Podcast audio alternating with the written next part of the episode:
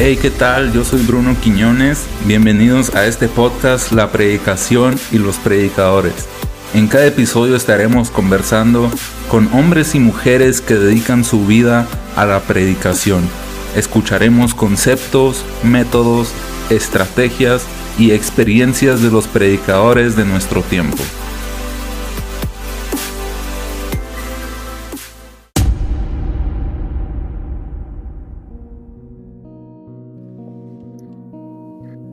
Hola, ¿qué tal? Bienvenidos. Estamos de regreso en un episodio más de la predicación y los predicadores. De hecho, estamos comenzando con nuestra segunda temporada y el día de hoy estoy aquí con un gran invitado, un, episodio especial, ya que estamos eh, viendo aquí el amanecer desde el lago de Arareco, tomándonos un buen café en medio de, los pinos. Y estoy con, con mi hermano Juan Quiñones. ¿Cómo estás, Juan? ¿Qué onda Bruno? Pues aquí contento, eh, disfrutando el café, el frío y pues agradecido por la oportunidad de estar acá en este increíble podcast. Para comenzar, eh, quisiera preguntarte, sé que estuviste escuchando los episodios de la primera temporada, eh, ¿qué me puedes comentar acerca de ello? ¿Qué te han parecido? Pues la verdad he disfrutado bastante cada uno de los episodios, en especial en aquel que hablas con Ramón Carpenter. Creo que fue muy enriquecedor y, pues es algo que se sale de, de, la línea, es algo disruptivo, es un proyecto que tiene mucho potencial y, y pues yo sí te animo a que, a que lo compartas con tus amigos y, con aquellos que, que disfrutan hacer predicación y escuchar predicaciones. Sí, pues aprovechar para agradecer a, todos los que han estado escuchando. La verdad que son, son algunos, eh, han estado escuchando todos los podcasts eh, y, creo que si pudieran compartirlo con más personas, bueno, pues esto llegaría a muchas más personas todavía. Y pues muchas gracias a todos los que han estado escuchando. Eh, vamos a seguir trabajando para poder conseguir más eh, entrevistas, pláticas, como lo gusten ver, pero estén atentos porque vamos a, seguir compartiendo más contenido. Y bueno, justo estamos comenzando con nuestra segunda temporada eh, ya con este episodio y, bueno, quiero, quiero partir contigo, Juan, de, de una pregunta que pues no, no, son las mismas que he estado haciendo en los, en los diversos episodios, eh, que quiero partir de, las emociones, de los sentimientos. Eh, cuéntame tú, ¿qué, sientes cuando predicas? ¿Cuál es la sensación que viene a ti cuando estás por predicar y estás predicando y eh, esa sensación post predicación? Ok, pues mira, siempre he tenido el pensar de que la predicación es como participar de, de una, de una actividad espiritual y, es como, como fuego en el corazón. Y, creo que cuando uno está en el altar, eh, es partícipe de, ese fuego, uno se incendia, el corazón palpita, eh, late fuerte y, pues hay personas que, lo sienten a manera de nervios y todo, pero creo que eh, el, el momento de estar ahí, como que todo lo que está alrededor, los problemas, todo eso pasa a segundo término y es un enfoque contigo, con la gente transmitiendo mensajes del cielo y pues es la sensación más increíble de, todo el mundo. Totalmente. Eh, dice Jeremías que él sentía como literal, ¿no? Fuego en sus huesos y eh, es todo un, conjunto de, sensaciones, de sentimientos, eh, porque uno está dando todo a la vez eh, pero siendo parte de, esa conexión espiritual donde Dios se manifiesta, el Espíritu Santo persuade y, qué interesante, ¿verdad? Bueno, este, eso es más o menos durante la predicación, eh, pero ¿qué, ¿qué, sucede después de la predicación? ¿Qué, ¿Qué, sentimientos, qué sensaciones tienes? Ok, después de, terminar un mensaje, pues creo que eh, humanamente vienen algunos pensamientos eh, en el que uno hace autocrítica y es inevitable decir, pues, o sentir que, que a veces le pegas o a veces no le pegas, humanamente hablando. Espiritualmente eh, es como una satisfacción de, que has cumplido una vez más con la misión, eh, ver el resultado en el altar, la, presencia del Espíritu Santo, ver eh, los corazones tocados y, creo que todo aterriza en que, en que una vez más vale la pena estar en ese lugar haciendo lo que más te gusta hacer. Creo que es como un conjunto de satisfacción e insatisfacción, porque por un lado, como bien mencionas, es, es decir, el trabajo está hecho, hemos compartido el mensaje que Dios nos ha dado, pero a la vez vienen humanamente, como dices, esos, eh, esas eh, ideas de que pudiste haberlo hecho mejor, de que olvidaste cierta parte de, tu sermón.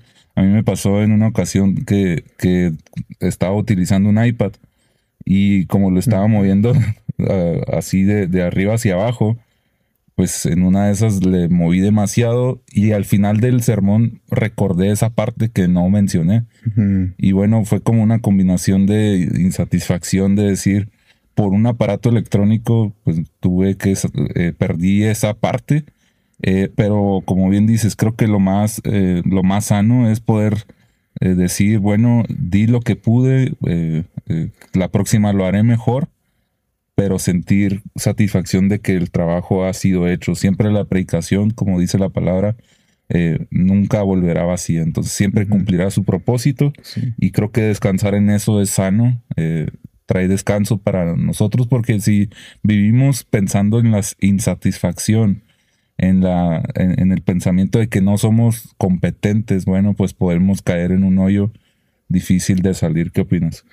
Sí, como tú mencionas, esa experiencia también en algunas ocasiones me ha pasado, pero eh, con las hojas, de repente se te pierde una hoja y, y, o no alcanzas a percibir algo importante algún punto pendular del, mensaje y lo pierdes y, humanamente ah, es esa lucha, ¿no? Es la lucha entre la carne y el espíritu y uno tiene que llegar a buscar ese equilibrio y descansar, como tú dices, cuando Dios te entregó un mensaje y tú lo compartes sin quitarle ni ponerle, pues ya es descansar en el resultado de Dios, porque a veces la sensación de que uno no, no logró transmitirlo de la manera que quería.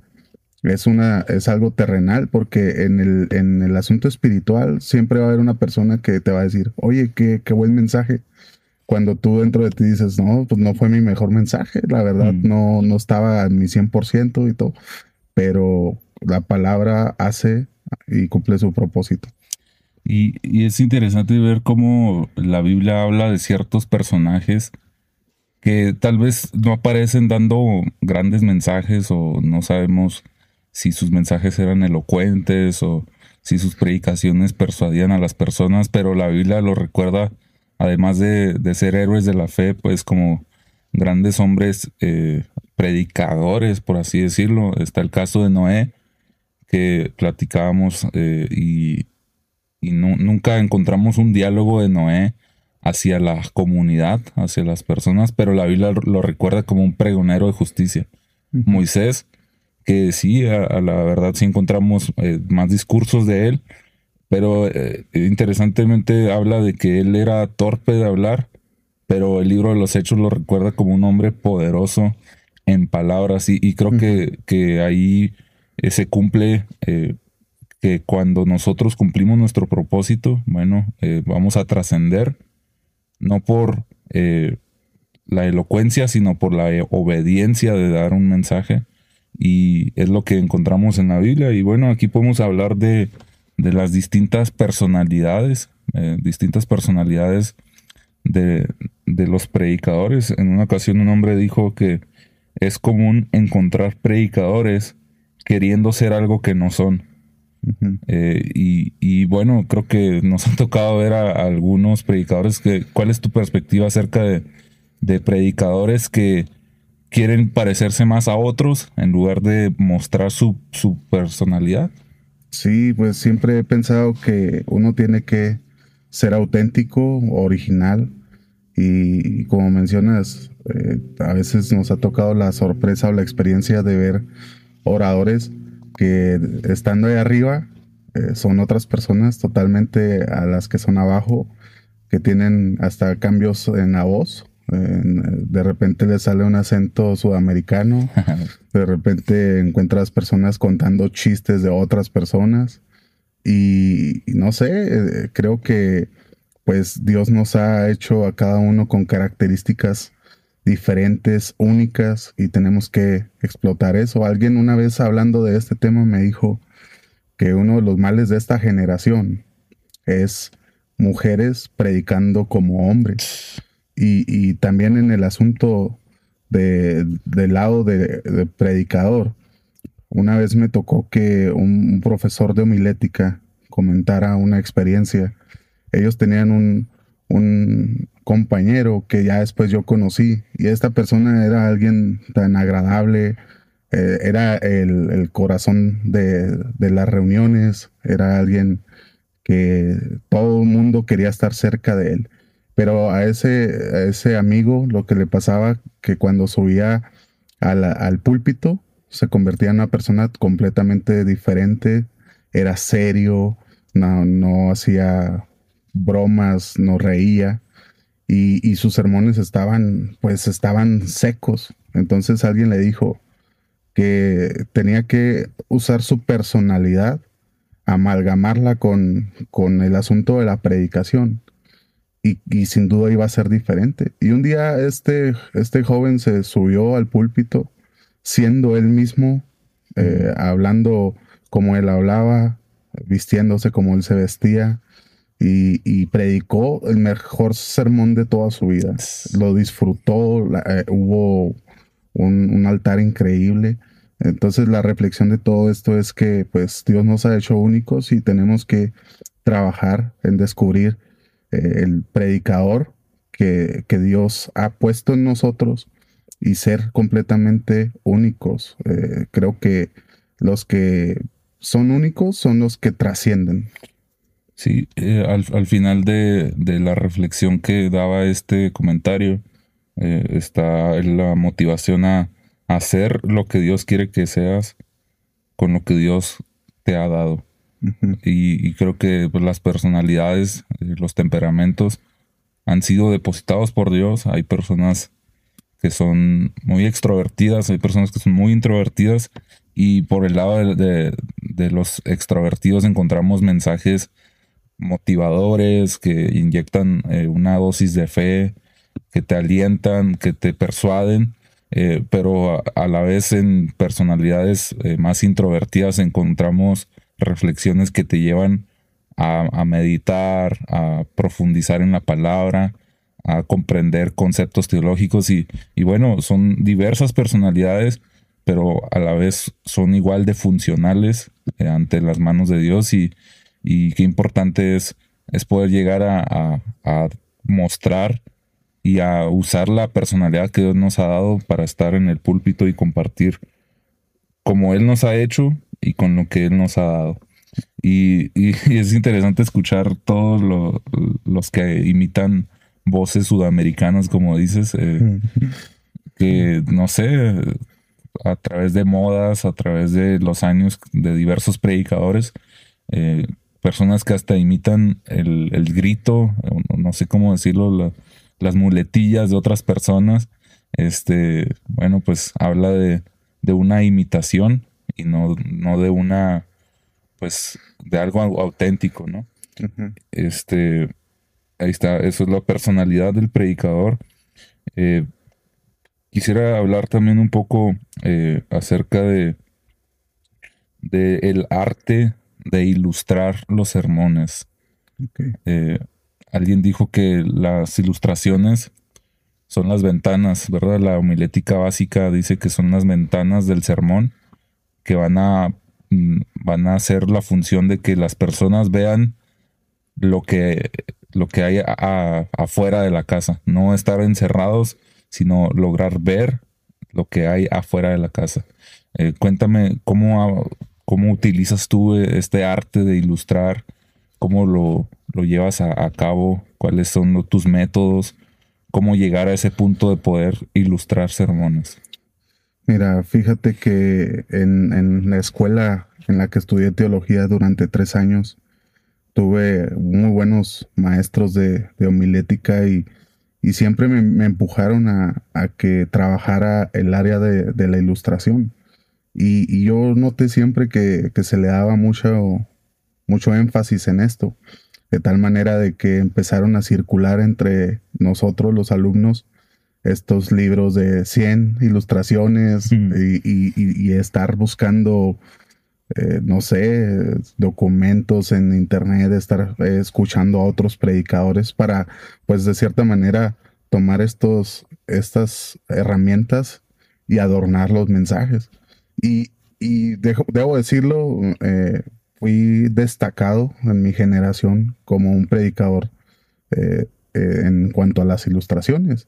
o sea, yo siempre sacaba algo que todos terminaban diciendo, oye, qué increíble, oye, lo puedo usar, oye, me, da chance de copiarte esto y yo sí, adelante. El asunto estuvo eh, cuando estábamos en las prácticas eh, ministeriales, nos ponen a, hacer un bautismo, a hacer una boda, hacer este, un funeral. A mí me tocó ser el predicador en la práctica de una boda. Y, yo trabajé bastante en una ilustración muy buena. Este, y, me acuerdo muy bien que cuando terminó el mensaje, la, maestra este, estaba muy seria. Yo miré su rostro y todos estaban, no, otra vez lo mismo, ¿no? qué buen mensaje, que... Entonces dice, a ver, siéntense todos. Y luego me volteé a ver la maestra y me dice, muy mal, muy mal lo que acaba de pasar. Y yo pues me sorprendí y dije, pues, ¿qué fue lo que pasó? Me dijo, es que de aquí todo el mundo se va a ir recordando tu ilustración, pero estoy seguro que nadie se acuerda de tu pasaje. Entonces eso me dio un golpe y, a partir de ese momento mi, mi, reflexión siempre ha sido de que si de la iglesia las personas se van recordando tu ilustración con la que cerraste el mensaje, o, con la que abriste o con lo que sea. Si las gentes recuerdan eso y no recuerdan la Biblia, no recuerdan el mensaje central de lo que tú compartiste, creo que el mensaje no cumple su función. Mm. Entonces, eh, hay un montón de predicadores que han destacado por una ilustración, que hasta el día que se mueran van a ser los, los predicadores de tal ilustración.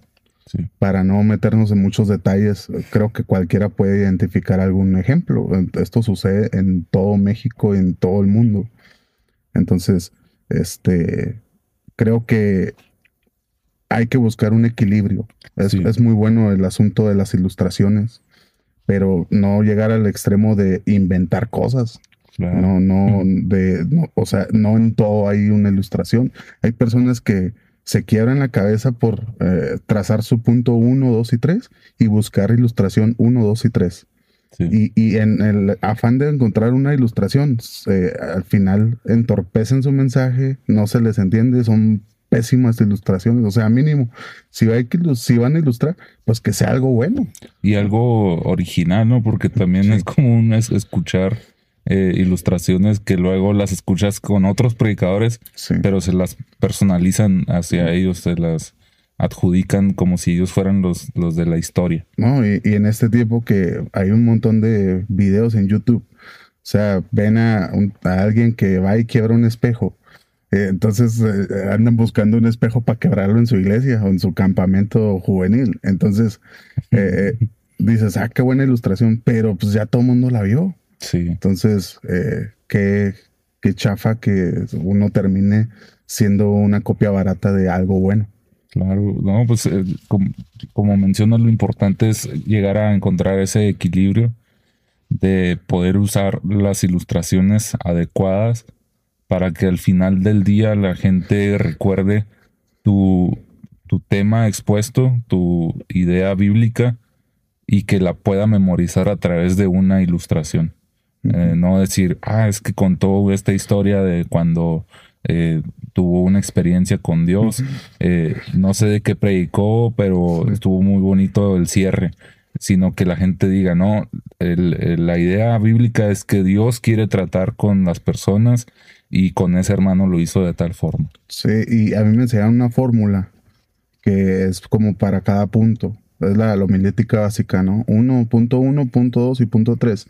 Pero al final del punto dice eh, cita, o sea, menciona una cita y luego argumenta y luego ilustra. Mm. Entonces, esta fórmula te, te, obligaba a siempre ilustrar, pero, o sea, dejaba de, al principio la Biblia y luego algo que saliera de tu intelecto y al final ya una ilustración. Pero hace poco vi un, meme que decía, una, ponían una, una persona así como que, como que con la mano en la barbilla y con los ojos así como que, este, de, de impresión. Y, y el meme decía, cuando estás intentando entender qué tiene que ver eh, la cita que usó el predicador con su operación en la vesícula.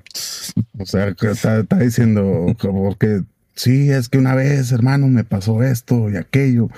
Y dices, ah, canijo, pues, o sea, ¿en qué momento se terminó siendo esto un, pues, una noche de testimonios? O sea, eh, llega el, momento de que encontramos predicadores muy eh, egocéntricos que terminan hablando mucho de sí mismo y Dios eh, hizo conmigo esto y Dios hizo esto y me pasó esto.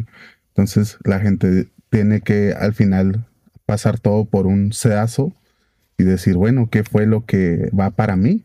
Si todo fue para él o todo se trató de él, ¿qué, me toca a mí? Y, y, y, a veces se usa mucho, este, hablando otra vez en la estructura homilética, ponen todos una base, una base bíblica pero muchas veces es usada como de pretexto. O sea, eh, eh, creo que, necesitamos volver a darle a la Biblia ese lugar principal en el mensaje.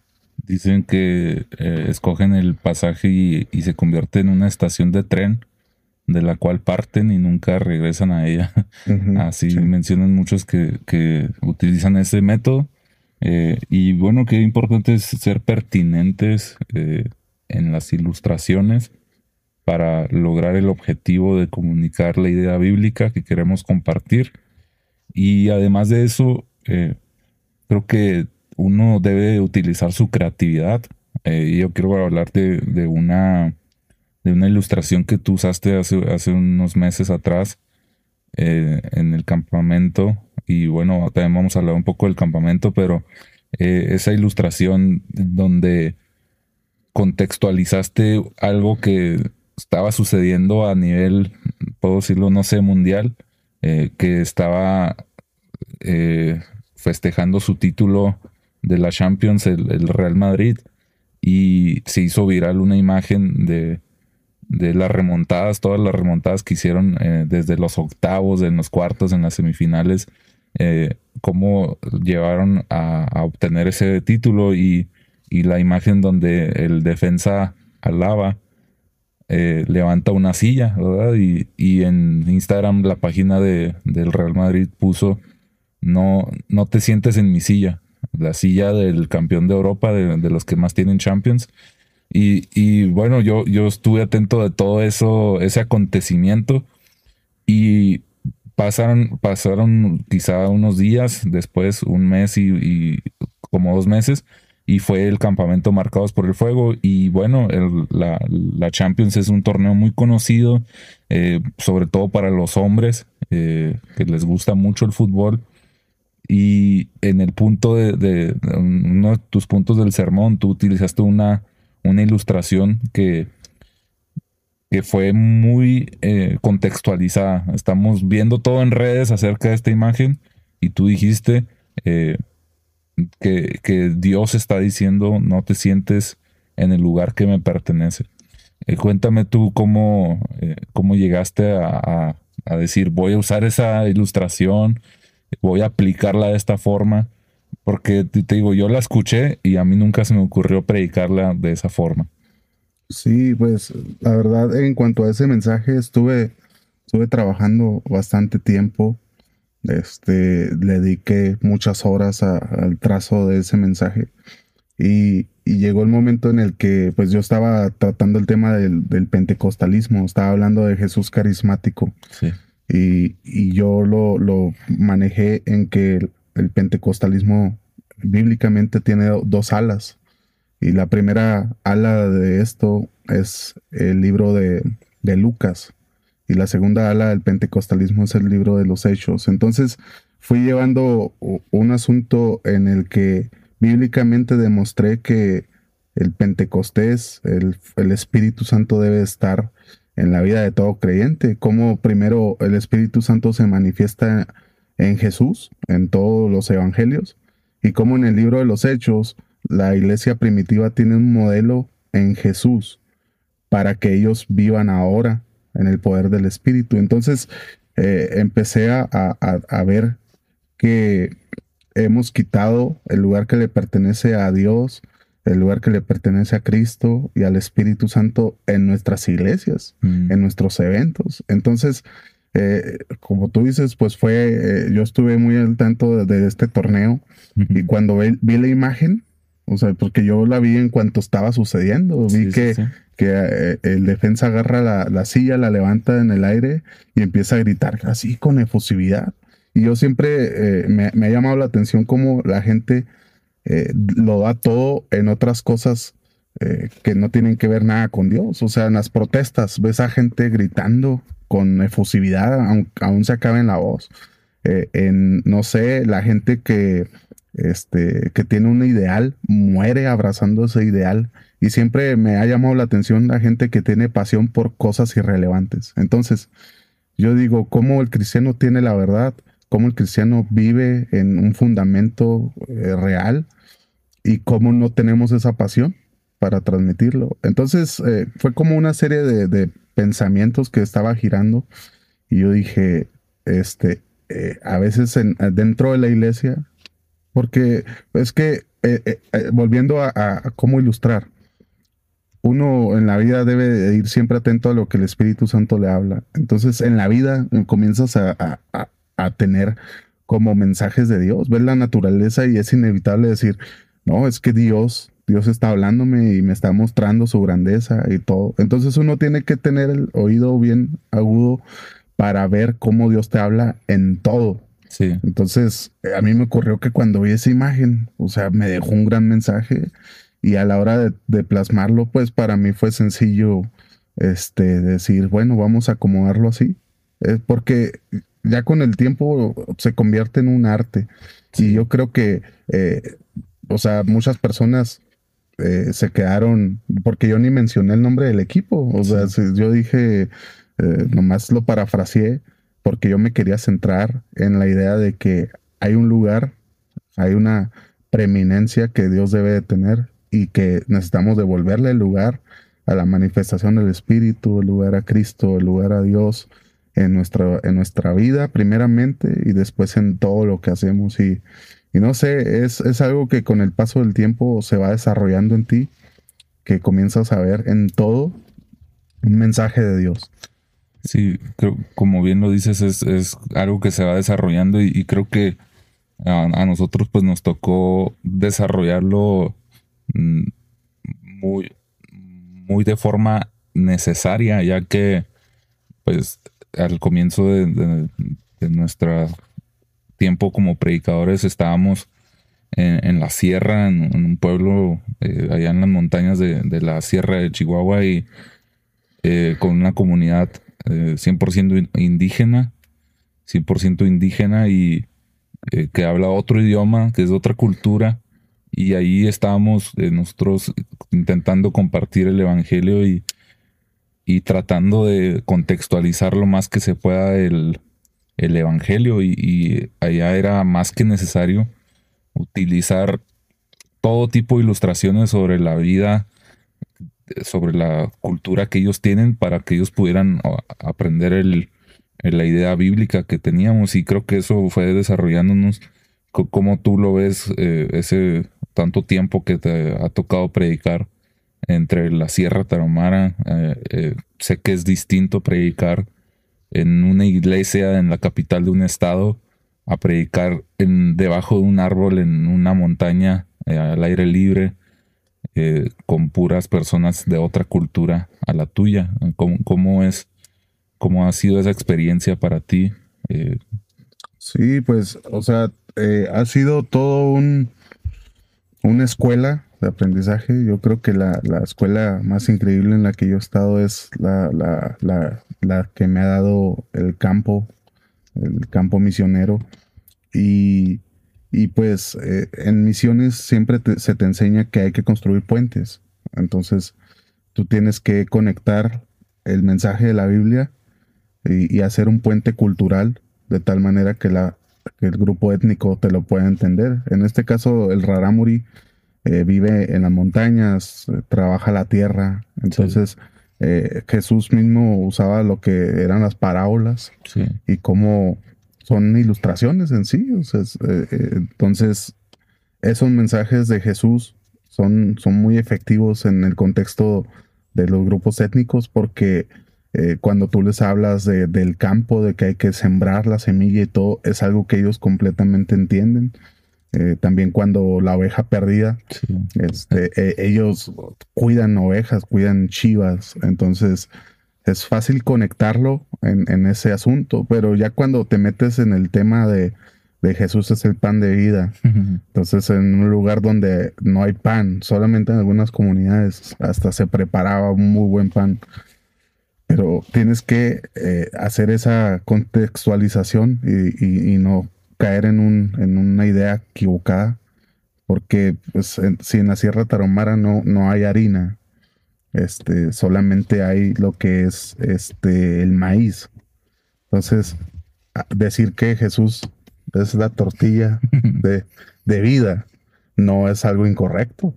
Llegas a ese punto de, de, que es una lucha interna y, tienes que mantenerlo sencillo. Lo que yo aprendí en la montaña es mantener sencillo el mensaje. Porque cuando a veces nosotros lo queremos adornar un, montón, cuando la palabra en sí tiene poder, y, si tú la dejas en, la mente, en el corazón de las personas, la palabra, aunque no lo veamos, eh, la palabra va a estar trabajando. Y, y, y, sí, o sea, ha sido una escuela este, bastante diferente porque estás allá, como tú dices, abajo de un árbol, en medio de una barranca. De repente sales a un lugar donde hay sonido, donde hay pantallas, donde hay músicos y, y tienes que estar como que en ese entendimiento de que cada cultura tiene su manera, de que somos completamente diferentes, pero el mensaje es el mismo. Al final de cuentas, si no contextualizas eh, dejas de ser relevante. No sé si te acuerdas que en una ocasión llevamos a, un joven predicador eh, a través de las barrancas, caminamos por muchas horas y bueno, pues él era el encargado de predicar, ¿verdad? Porque pues nosotros ya nos había tocado en diversas ocasiones que íbamos.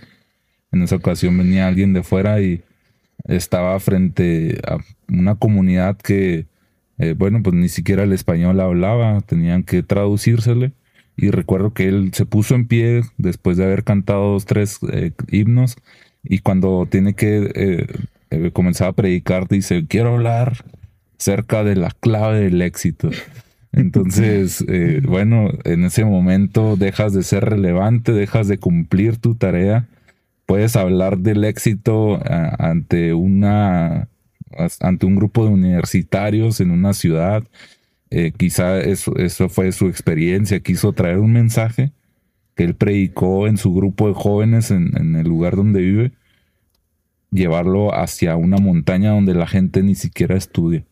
Entonces eh, dejas de ser relevante. Sí, eh, siempre creo que tenemos que tener bien en claro las palabras de alguien que dijo menos es más mm. y, hay que mantenerlo sencillo y, creo que este, este amigo estaba pues realmente fuera de, contexto. Entonces uno tiene que hablar este, el, metafóricamente también, literal y metafóricamente el idioma de la gente.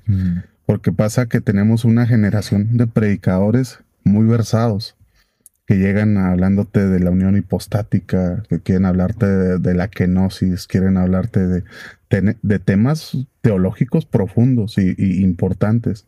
Pero ¿por qué no decirlo en, otras palabras? O sea, este, yo he estado en mensajes en las que se usa más griego que español.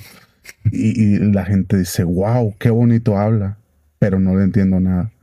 Entonces, siempre tienes que estar bien entendido de con quién estás, a qué persona les estás hablando.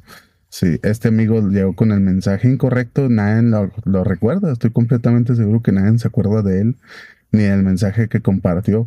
Este, y eso pasa muchas veces. También eh, está el otro extremo de que hay personas que no, no se preparan y, y, toda la vida con un único sermón quieren compartirlo en todo lugar y es un mensaje que pues está con muchos vacíos y, y, y lo quieres compartir delante de alumnos de instituto bíblico, con alumnos de... Porque ha pasado eh, en el aula de, de eh, una vez nos tocó que llegó un predicador eh, destacado. Este, y llegó y no traía nada, no traía ningún mensaje. Y, los que estábamos ahí, pues no éramos teólogos así que tú digas que bravos, ¿no? Pero dijimos, pues esto no es la escuela dominical. Entonces, están esos dos extremos.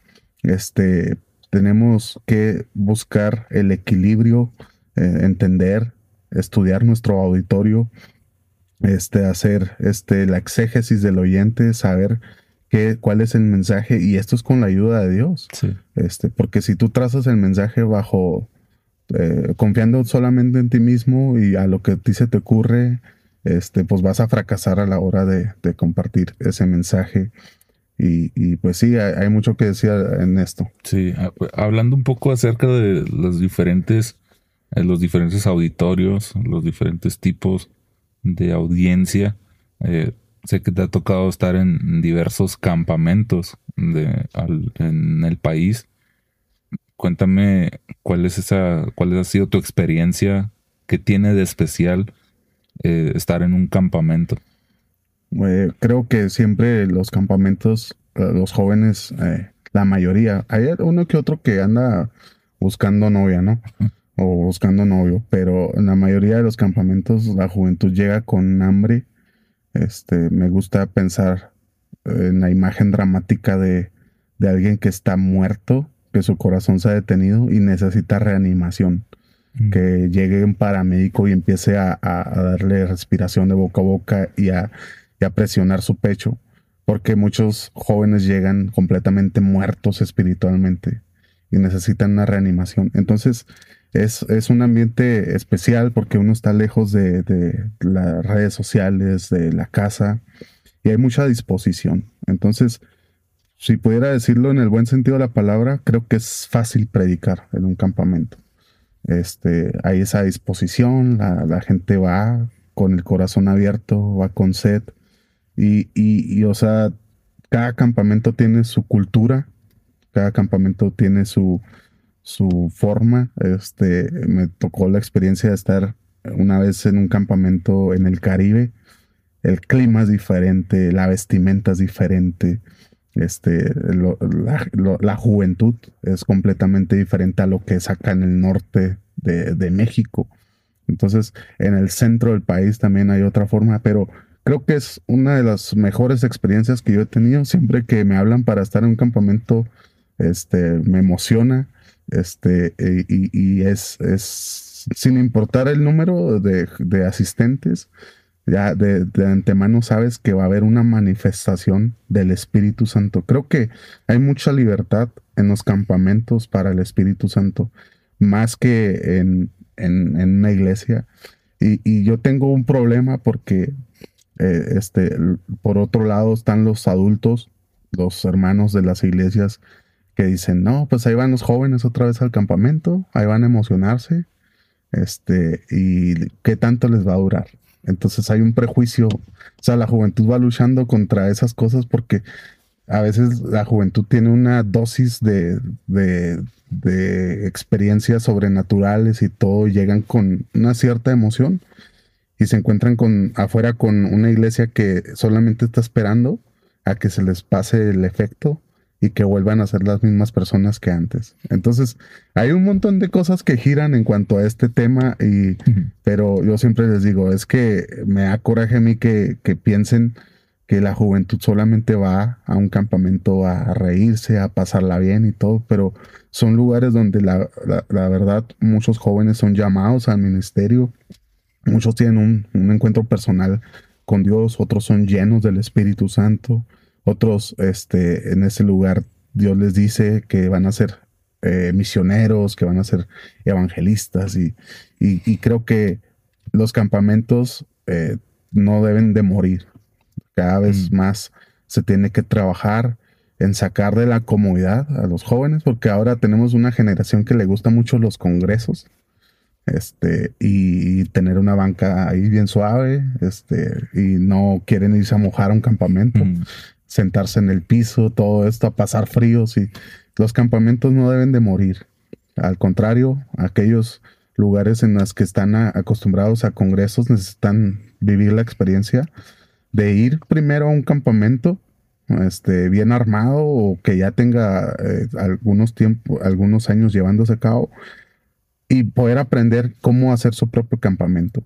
Este, y, creo que podremos ver a una generación, a una juventud, probando algo nuevo y tener una experiencia increíble con Dios. y, tú y yo somos, eh, pudiéramos decir, producto ¿no? de, de experiencias en campamentos en lo personal ah, me ha sucedido de esa forma, aunque llevamos muchos años eh, visitando campamentos. Eh, bueno, hemos tenido experiencias que han cambiado por completo nuestro, eh, nuestro rumbo de vida y es por eso que estamos donde estamos en el ministerio. Hablando de, de, estas experiencias que, que has tenido en, diversos púlpitos, diversos eventos, campamentos, congresos. Eh, cuéntanos eh, cuál ha sido tu, experiencia más divertida, más, no, sé cómo llamarlo, eh, que, has tenido en, un púlpito, eso que nunca se te va a olvidar que un día mientras predicabas te sucedió. Pues mira, ahorita salta una, una me viene a la mente estaba eh, en un lugar en Villavicencio, en, el valle. Eh, no, recuerdo cómo le conocen esa zona, pero era un valle en, Colombia. Es un, es un, lugar muy caliente, muy cálido. A mí siempre me ha gustado el, clima frío.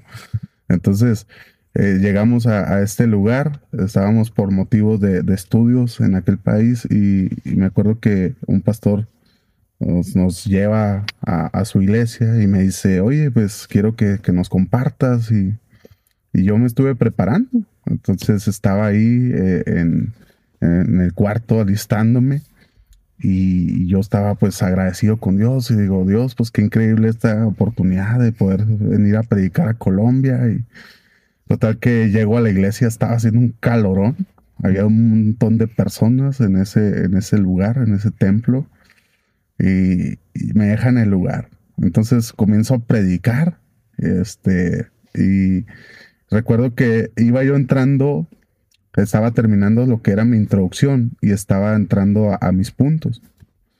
Entonces me acuerdo que empecé a sentir una sensación en mi nariz, este, como de una, como que me iba a comenzar a salir sangre y yo pues seguía predicando. De repente con mi mano me toco la nariz y, me, me, la manché de sangre. Entonces yo estaba ahí a medio mensaje y llegó el momento en el que hubo una hemorragia muy fuerte y empezó a salirme sangre y yo no podía, no, ¿cómo puedes esconder eso? Entonces yo empecé a ver que la gente estaba como que, ¿qué, qué está pasando? Y todo. Y, entonces eh, lo que hice fue hablarle a un ujier. Digo, hermanos, denme un momento y me puse de espaldas. Entonces yo estaba pensando en mi cabeza, no, ¿qué está pasando? Entonces le hablo a un ujier y viene el ujier y le digo, me está saliendo sangre. Le digo, pues. Entonces eh, empezó a hacerse como un murmullo en, la congregación. Llegó un momento en que la hemorragia fue incontenible, me empezó a salir un montón de sangre. Entonces, este, literalmente me tuvieron que bajar del, púlpito y meterme allá a la oficina pastoral. Entonces toda la gente se quedó así, todo. Entonces me acuerdo que eh, eh, me estaba acompañando un primo en esa ocasión y mi primo estaba sentado en primera fila con los ojos así bien grandes. Entonces lo que yo hice fue decirle a un mujer, este, díganle a mi primo que él le siga, que ahorita regreso. Entonces mi primo van y le dicen y mi primo se sube, de repente yo estoy en la oficina y lo empiezo a escuchar. Este, entonces en la oficina este, lo que empezaron a hacer fue me pusieron unos ventiladores, sacaron agua con hielos, empezaron a mojar trapos, empezaron a refrescarme los brazos, el cuello, la cara, y, yo, y la sangre salía, salía. Entonces yo estaba, no puede ser. Era una, como una lucha de, humanamente diciendo, ¿qué está pasando? Llegó el momento en el que yo, o sea, mi idea era cinco minutos en lo que me detenía la hemorragia y regresar a predicar. Ya no pude regresar. Llegó, o sea, la hemorragia fue tan fuerte que ya no pude. Entonces, este, llegó el momento que ya se detuvo. Listo, otra vez me, me, me acomodé la, la, ropa, me lavé la cara, me peiné, todo salí. Y ya la gente estaba saliendo del templo y yo estaba ahí afuera y ya me estaban, ah, hermano, pues nos asusta, ¿qué pasó? no, digo, hermano, pues la verdad nunca me había pasado, nunca había tenido una hemorragia así tan fuerte, nada. Y ya me quedé así. Eh, lo bueno fue que este, había una segunda reunión, o sea, todavía había otro culto. Entonces me dice el pastor, no, te pasas, este, pero ¿qué? ¿Estás listo? Era un buen amigo. Este, la no, digo, pues yo estoy listo, nada más que iba yo, yo como con el pendiente de que no fuera a volver a pasar. Entonces yo iba como con ese miedo y dije, no, señor, pues aquí estoy. Si, si a ti te place, pues vamos a hacerlo. Y recuerdo que eh, ese día este, pude compartir el mensaje ya en la segunda, en el segundo round, ahora sí, que este, la verdad que el Señor se manifestó, oramos por enfermos, este, y vimos la, respuesta y el respaldo de Dios. Entonces yo no sé por qué pasó lo primero, yo le echo la culpa al, al, clima que estaba haciendo, y, al nivel de metros sobre el nivel del mar que estábamos. Este, no sé, que era otro país y todo eso. Este, pero tuve mi revancha y todo, pero pues, o sea, yo digo, nunca se me va a olvidar porque pues todo embarrado de sangre y todo. Pues, fue, fue una cosa bien, bien loca, la verdad. Yo creo que tú oraste diciendo, Señor, gracias por esta bendición, que sea una experiencia inolvidable. Sí, y Dios me escuchó. Y Dios te escuchó y así fue. Y y bueno, pues así sucede siempre eh, que uno tiene experiencias bellas, eh, bonitas eh, al predicar. Mm, recuerdo la primera vez que alguien me dijo, quiero que vengas a predicar a mi iglesia. Quiero, aquí están tus viáticos. La primera vez que sucedió, ya había yo predicado en local y todo. La primera vez que se puede decir que salí a predicar llegué a un lugar donde eh, el domingo comenzó la temporada con una ola de calor. Estaba un, púlpito, eh, pues estaba con el techo muy bajo y estaba la lámina directo y estaba a 45 grados. Entonces, eh, bueno, aunque es una experiencia que yo recuerdo como la primera vez que salí a predicar, también lo recuerdo como ese día donde estaba haciendo un calorón. Eh, y bueno, son experiencias como que Dios se encarga de, que esos, esos bellos momentos eh, queden guardados en nuestra memoria para siempre, haciéndolos únicos. Porque, pues bueno, yo no recuerdo haber estado en otro lugar más caliente que esa ocasión.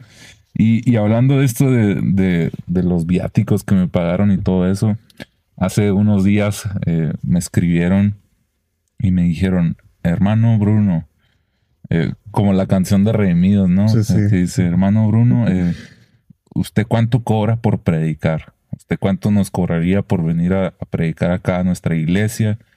Eh, ¿cómo, está el asunto? Este, ¿Qué piensas tú de, cobrar por predicar? Pues creo que, o sea, es algo que yo veo mal cuando las personas se, se ponen una tarifa para ir a compartir un mensaje, creo que eh, se sale ya de, lo que es correcto. Y, o sea, a mí me toca organizar eventos, a mí me toca, pues, buscar predicadores en algunas ocasiones. y recientemente me tocó la experiencia de que alguien me pedía eh, algo así como 6 mil dólares para estar en nuestro evento. Entonces, ¿Por una predicación? eh, ¿O por dos? eran, eran un- una predicación, una conferencia. Una predicación, una conferencia Sí, por 6 mil Por seis mil dólares. Entonces yo dije, esto es un abuso. Entonces, eh, mi reflexión es que la, la gente se hace así porque nosotros se lo permitimos. Mm, Si yo se lo pago a, a este personaje para que venga y predique, a- lo malacostumbro a que todo el mundo, o sea, si alguien se lo pagó, o sea, él se va a tener a que se lo vuelvan a pagar en otra vez y todo. Entonces, nosotros mismos hacemos famosos a algunas personas y a esas personas, ¿cómo lo, no, nos lo devuelven? Pues poniéndonos tarifas. Entonces, mm, creo yo que lo justo es que eh, a veces la, la congregación o el evento al que vas a participar se prepare para bendecir. Alguien me dijo hace poco, me dijo, un, un- un predicador me dijo, yo no cobro, yo solamente te pido este, que si, si así lo desean, que me den una ofrenda de lo que Dios eh, quiere darme a través de ustedes. O sea, solamente eso. sí. Pero si no, no hay problema. Entonces dije, no, pues, o sea, qué increíble alguien que viene de otro país y todo, que te dice esas palabras, te habla de una persona que depende completamente de Dios. Entonces, eh, tanto como predicador como personas que están buscando a, a algún predicador, debemos de tener bien claro de que, pues, a veces, este, una, una de las maneras en que Dios nos quiere usar es yendo a servir o ser, es servir a la gente. Entonces, eh, servir a Dios a través de la predicación es un regalo y, y yo no puedo vender algo, algo que me ha sido regalado por la gracia. Entonces, gracias, si yo predico es por la gracia. Entonces, si, si a la iglesia le parece bien darme una ofrenda, pues adelante. Y, y si quieren cubrir mis viáticos también. Porque pues creo que como predicadores tenemos que ser flexibles y hay que sembrar. A veces, a veces a mí me hablan y me dicen, oye, quiero que vengas y todo, ¿cuánto te mandamos para el camión? Y, y- y Dios lo sabe. es- yo les digo, no, digo, así está bien. O sea, yo llego allá, nomás díganme en dónde es y todo, y yo llego. Entonces, muchas de las personas se sienten agradecidas y, y me dicen, hermano, lo queremos bendecir. Y ya te das cuenta de que, pues, en, en- te dan ofrenda y ellos mismos le suman lo que, lo que más o menos un extra para los viáticos. Entonces, pues ahí creo que habla, cada quien sabe este, eh, cómo se debe manejar este asunto. Hay ética, eh, uno tiene que este, ser generoso también, pero pues no podemos pedir mucho también de alguien que no diezma. Si, Mm. si una persona ni siquiera ofrenda ni diezma, entonces creo que eh, son las personas que más de inmediato dicen, no, pues cómo van a cobrar y todo. Y son personas que no diezman. Mm. Entonces hay que tomar las cosas de quien, de quien vienen, este, hay que hacer- saber hacer buenos filtros y todo, pero pues en conclusión yo digo que cobrar como tal o poner una tarifa creo que no, no es ético. Y es que de, de pronto encontramos a los grandes predicadores eh, internacionales que eh, son los más famosos, los que tienen miles de suscriptores. eh, y, y encuentras que cuando los quieres invitar, te envían un formato a llenar, ¿no? Como, como las bandas para los conciertos que te piden cierto sonido, eh, cierto tipo de, de hospedaje, cierto tipo de dieta. eh, y bueno, tú dices, Mm. bueno, ellos se tienen que organizar, ellos ya eh, tienen una agenda mucho más saturada. y por un lado, pues uno llega al, al punto de la comprensión, ¿no? De, de Sí. us- de usar esos filtros. Pero de pronto vemos que esto, esto lo, lo está adoptando una generación de predicadores jóvenes Sí. de nuestro contexto que a mí me han contado, oye, que me, me- me- dijeron la otra vez que, que tal persona, eh, cuando la invitas ya te envía un PDF con ciertos requisitos eh, y dices, bueno, eh, ¿dónde está también la, la humildad eh, con la que comenzaban en el ministerio? ¿Dónde está esa disposición? Y, y bueno, ahora eh, hay personas que, que investigan, ¿no? Eh, cómo te fue en ese lugar, eh, te tratan bien, cuánto te dieron de ofrenda y, para poder decir, tomar la decisión de, ir o no ir. Pero bueno, es un tema muy amplio, el tener tarifas, cobrar por predicar.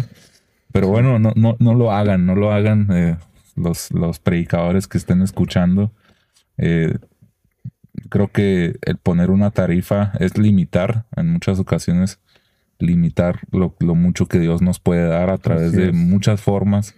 Eh, una ocasión yo estuve en una iglesia pequeña, muy, muy pequeña, de las más pequeñas que he estado, y, y el, eh, Dios me sorprendió que me dieron una de las ofrendas más grandes que me han dado.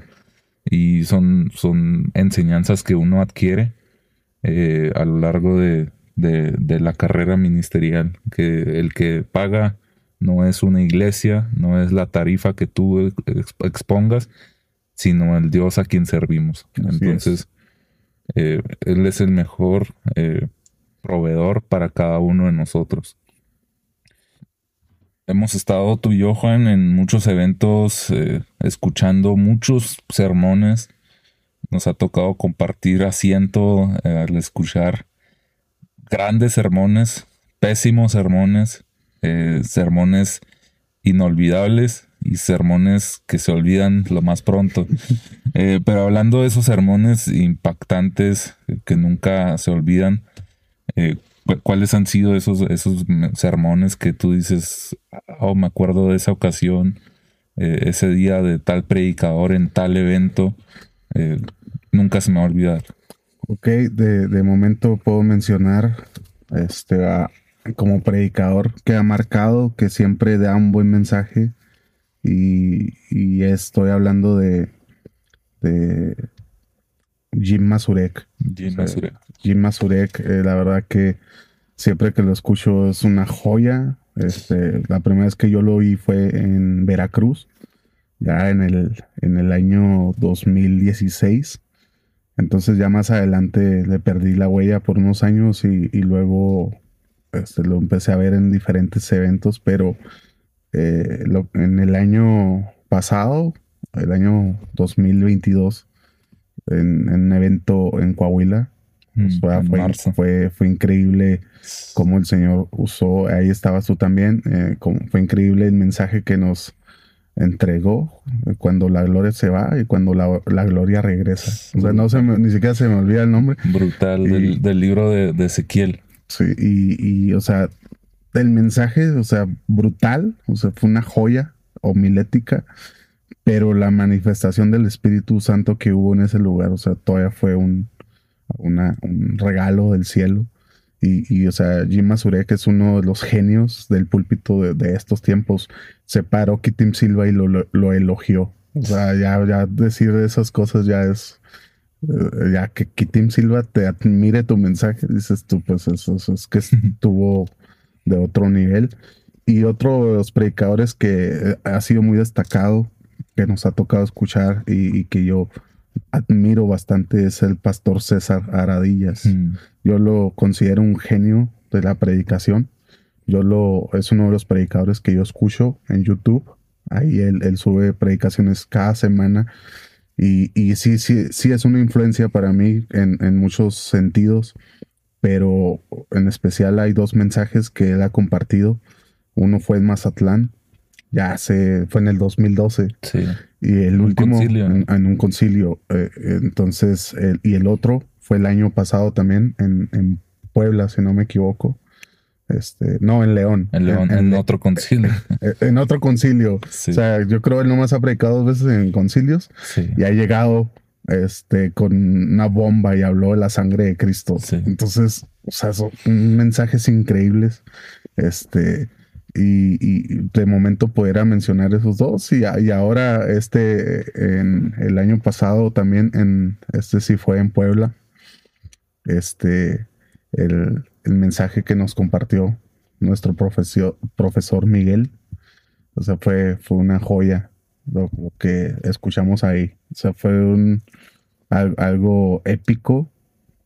Este, pero para mencionar así, de los predicadores que hemos escuchado, todo, esos son mensajes inolvidables. Sí. Y, y creo que es, es un, son, son, han sido mensajes completos, eh, con una carga teológica pesada, con una aplicación del texto precisa y sobre todo con una gran manifestación del Espíritu Santo en los altares. Han sido experiencias muy buenas, eh, creo que coincidiría igual en un par de ellas, eh, de grandes mensajes, grandes mensajes de cada uno de ellos y, y, hay un mensaje justo del pastor César Aradillas que seguro algunos lo han escuchado, si no también encuéntrenlo ahí en, YouTube, eh, que tiene un nombre muy peculiar, eh, Saúl el Mata Gigantes. Y igual es un mensaje fuera de serie que lo he escuchado como tres veces y, nunca deja de sorprenderme. es un mensaje increíble que se lo recomendamos ahí para que lo escuchen, pero eh, cómo eh, poder lograr poner esa, eh, esos títulos comienzan a abrir la imaginación del oyente y al momento de que se empieza a exponer la idea, llega un punto donde la, mente explota y, y, comienza a adquirir toda la riqueza de la palabra de Dios, porque habla de, de Saúl el matagigante, Saúl aquel rey que mató el gigante que estaba en el corazón de Saúl. Aquel que pudo convertirse en el asesino de Goliat, pero que mató ese, eh, a ese hombre valiente, que lo mató con orgullo, con temor, y tuvo, tuvo, que salir, surgir un David para que estuviera. Eh, el, el, poner títulos a los sermones también es un arte. Sabes, en lo personal yo, yo no suelo ponerle títulos. Se me complica bastante. Eh, pero recuerdo que tú hace muchos años eh, eh, creaste un sermón y le pusiste un, nombre, un título muy atractivo, en busca de la fama, ¿no? O algo así de, la fama. ¿Por qué es importante titular los sermones? Como tú predicaste en el campamento, el Cristo carismático y, y son títulos que, como mencionamos, empiezan a exponer una idea y abren la imaginación. Pero ¿por qué tú dirías que es importante eh, poner títulos? Eh, igual esto fue algo que surgió en el Instituto Bíblico. Eh, te digo, los profesores que tuve siempre me empujaron a, desarrollar en mí un, predicador que trascendiera y, ellos me dijeron varias, varias claves. Me dijeron, tú tienes que nombrar tu mensaje en el, en el sentido de que cuando tú, a partir de ese momento, cuando tú te paras en el púlpito, el sermón ya comenzó. Este, no, no es como un tiempo perdido, no son vacíos en, en, en, tu performance, sino que ya cuando tú estás ahí ya estás predicando sin haber abierto tu boca. Entonces tú tienes que empezar diciendo, mi, mi, mi mensaje el día de hoy es tal para crear expectativa en el mm. corazón del oyente, para quitar aquellos distractores y, una clave que siempre me daban es que tu título no debe tener más de cinco palabras. Mm, Como para que sea fácil de retener, para que las personas este, inconscientemente en su, en, su, en su corazón se empiece a plasmar como un bosquejo o se quede ahí eh, grabado lo que se les impartió.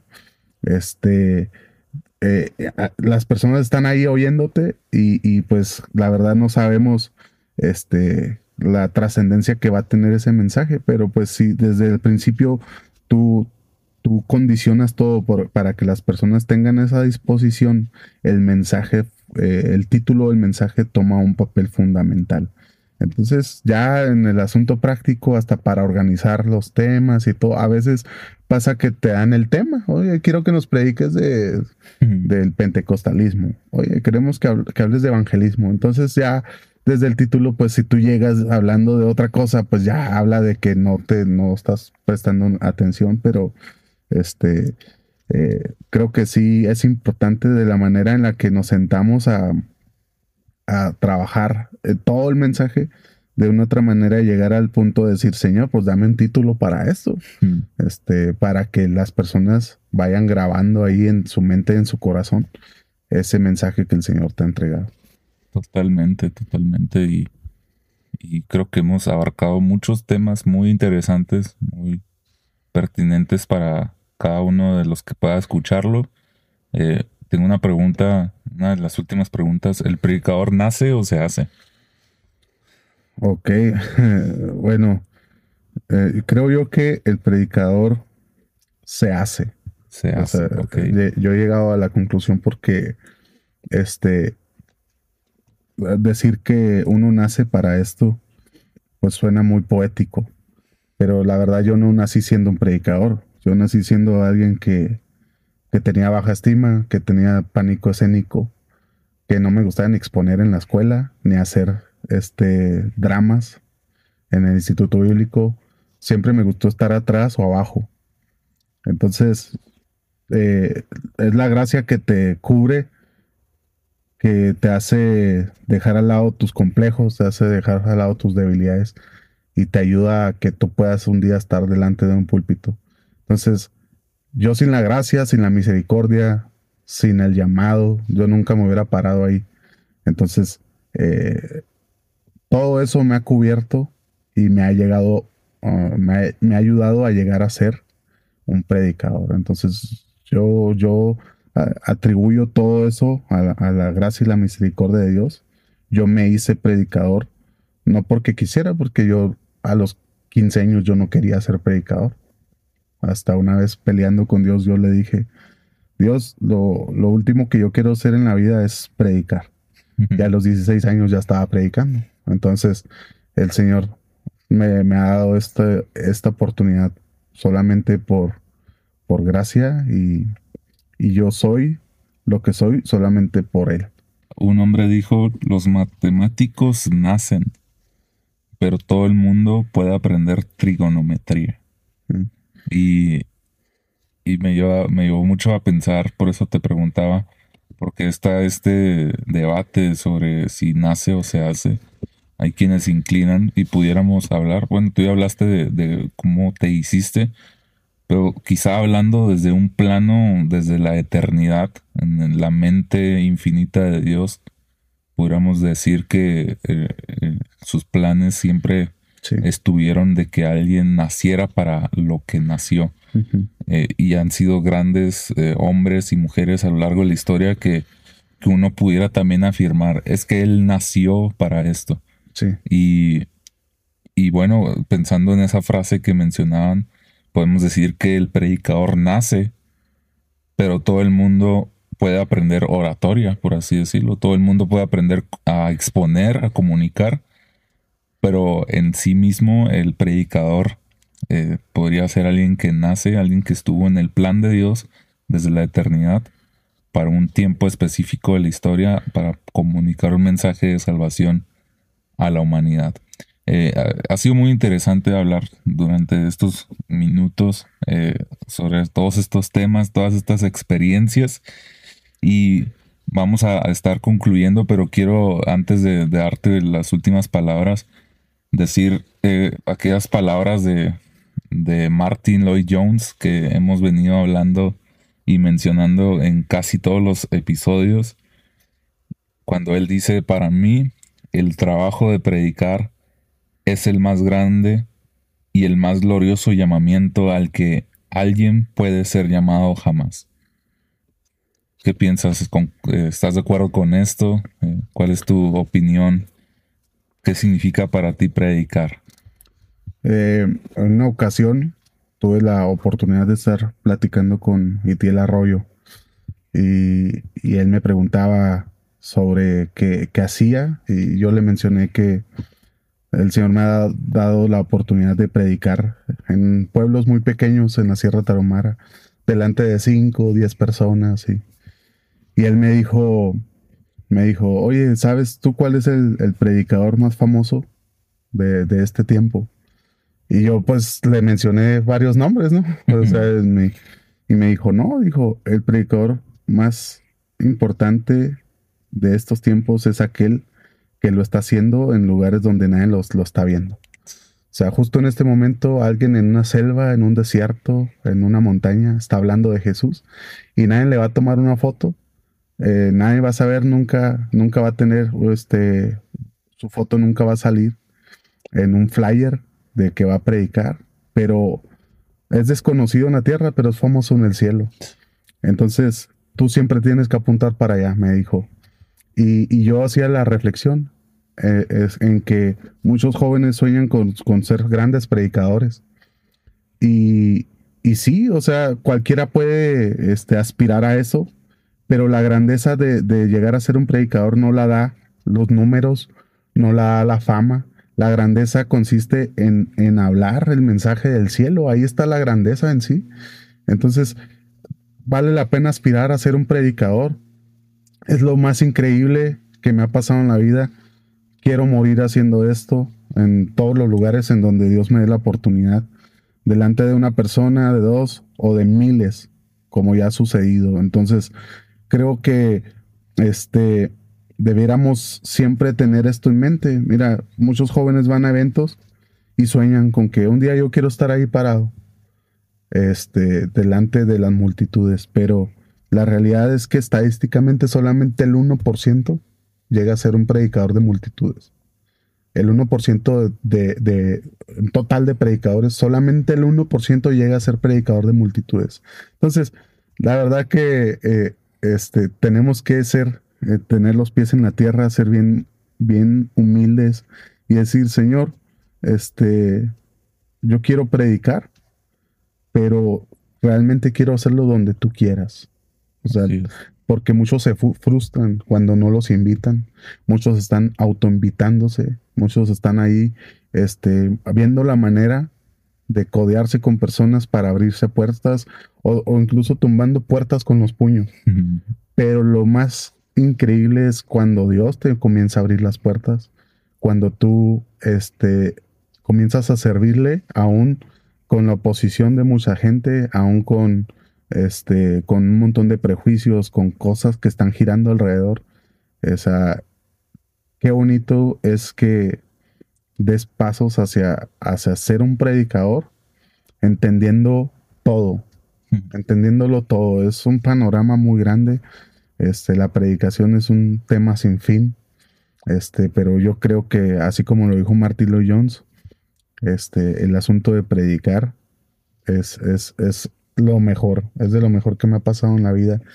Y, y pues, este, como lo decía al principio, la predicación es como un fuego y es como un fuego que no muere, sino que cada vez se propaga y se hace más grande en el interior. Así es, muy bien. Muchas gracias, muchas gracias Juan por estar aquí con nosotros eh, en esta conversación.